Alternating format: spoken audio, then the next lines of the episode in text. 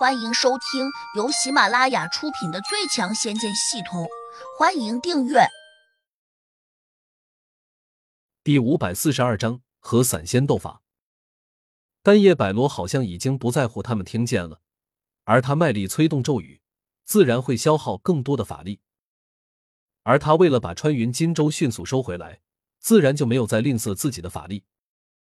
于是，他的嘴中吐出咒语时。白雾般的灵气便跟着涌了出来，隐约中，一个个跳动着的金色字符在他嘴里面若隐若现。胡杨眼神微凛，散仙虽然不是真正的神仙，但他们却完全不同于普通的修炼者，和地仙同样有着很多的差别。能够在催动咒语时口吐莲花，显然已经很接近天上的神仙了。胡杨第一次看见散仙催动咒语。自然就为这种气势和意象感到无比的震撼。刚才在琉璃金甲的帮助下，他两次躲开了叶百罗的攻击，当时还不以为然，认为散仙也不过如此。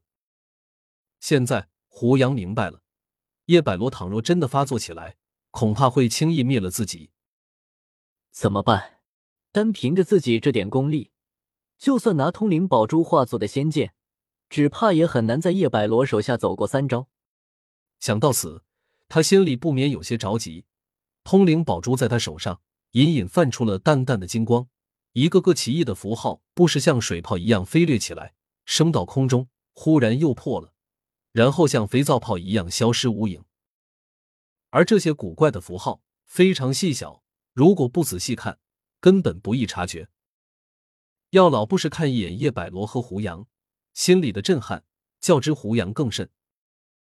因为他清楚的发现，叶百罗嘴里不停的吐出金色的符号，而胡杨手上那颗珠子也在冒出诡异的、让他无从辨识的符号。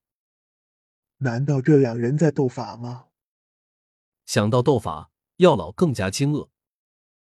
在这天岭大峡谷中，从来就没有出现一个普通的修炼者和散仙斗法的情况，因为功力差距太大，无疑是找死。可如果不是斗法，又怎会出现这样古怪的一幕？杜玉儿看不懂，也不知道散仙是什么玩意儿。反正他只相信一点：胡杨是战无不胜的。所以他的神情最为轻松，甚至还抱着看戏的心情，脸上露出了淡淡的笑容。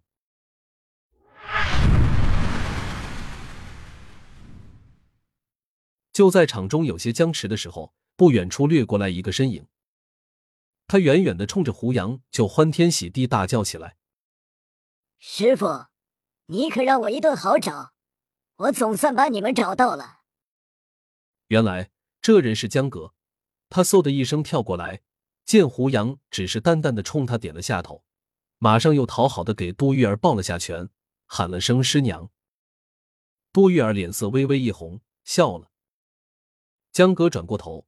目光这才落到了叶百罗的脸上，随即便惊讶的叫了起来：“我的天啊，这不是叶大仙叶老前辈吗？小江在这里有礼了。”叶百罗已经念完咒语了，悬在空中的穿云金舟依旧没有任何变化，他的脸色已经沉下来了，显得很不好看。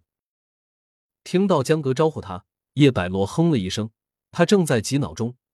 所以根本就没有好脸色回应江哥，而且他还瞪了江哥一眼。江哥好像早就习惯了别人给他大白眼，一点也没有生气。江哥，你到这里来做什么？药老皱眉问。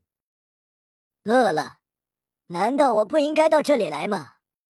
当然，我不是来找你的，你放心好了。江哥冲药老嘿嘿的笑。他来这里连着招呼了三个人，只有药老和他说话，总算显得没那么尴尬。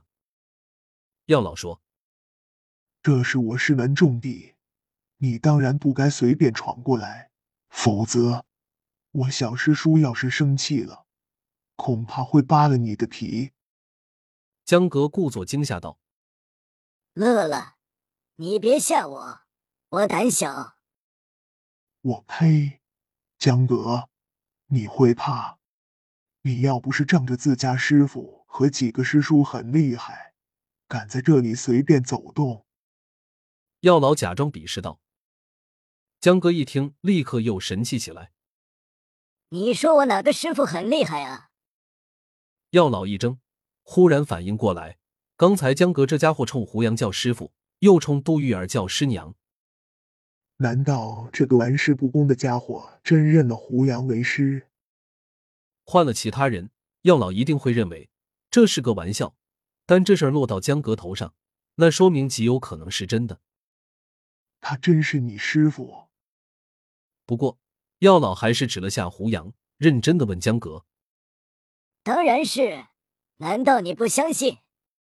乐乐，我告诉你，我新收的这个师傅可厉害了，将来一定比我原来那个古板的师傅更有前途。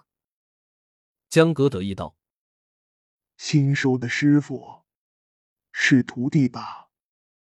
药老笑了，从年龄和功力上看。江格收胡杨这个徒弟才算说得过去。江格一怔，慌忙解释说：“错了，错了，他是我新拜的师傅，不是我收的徒弟。什么？你不信？我师傅乃天上神仙转世，带着记忆下凡那种，岂是你这种凡夫俗子能够理解的？”药老嘲弄的看了江哥一眼，似乎在说。也就你最好骗，别人说什么你都要信，活该被人捉弄。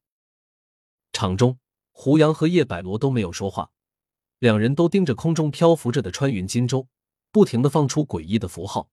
那金舟好像也有点犹豫，不时调转船头，时而指向胡杨，时而指向了叶百罗。这时，叶百罗突然放下手势，惊愕道：“什么？”想考虑跟着水，我的宝贝，你是不是疯了？叶百罗神情变得紧张起来，还有些恼怒。除了胡杨外，场中数人个个都被他弄得云里雾里的，不明白发生了什么事情。药老困惑的问：“小师叔，谁要考虑跟着谁？”叶百罗这下似乎乱了分寸，指着穿云金舟，气呼呼的说。除了他，还有谁？跟了我这么久，吃了我这么多灵力，突然说想离开我，小金州，你太不仗义了。药老听迷糊了，更加迷茫的问：“这宝贝能说话吗？”本集已播讲完毕，请订阅专辑，下集精彩继续。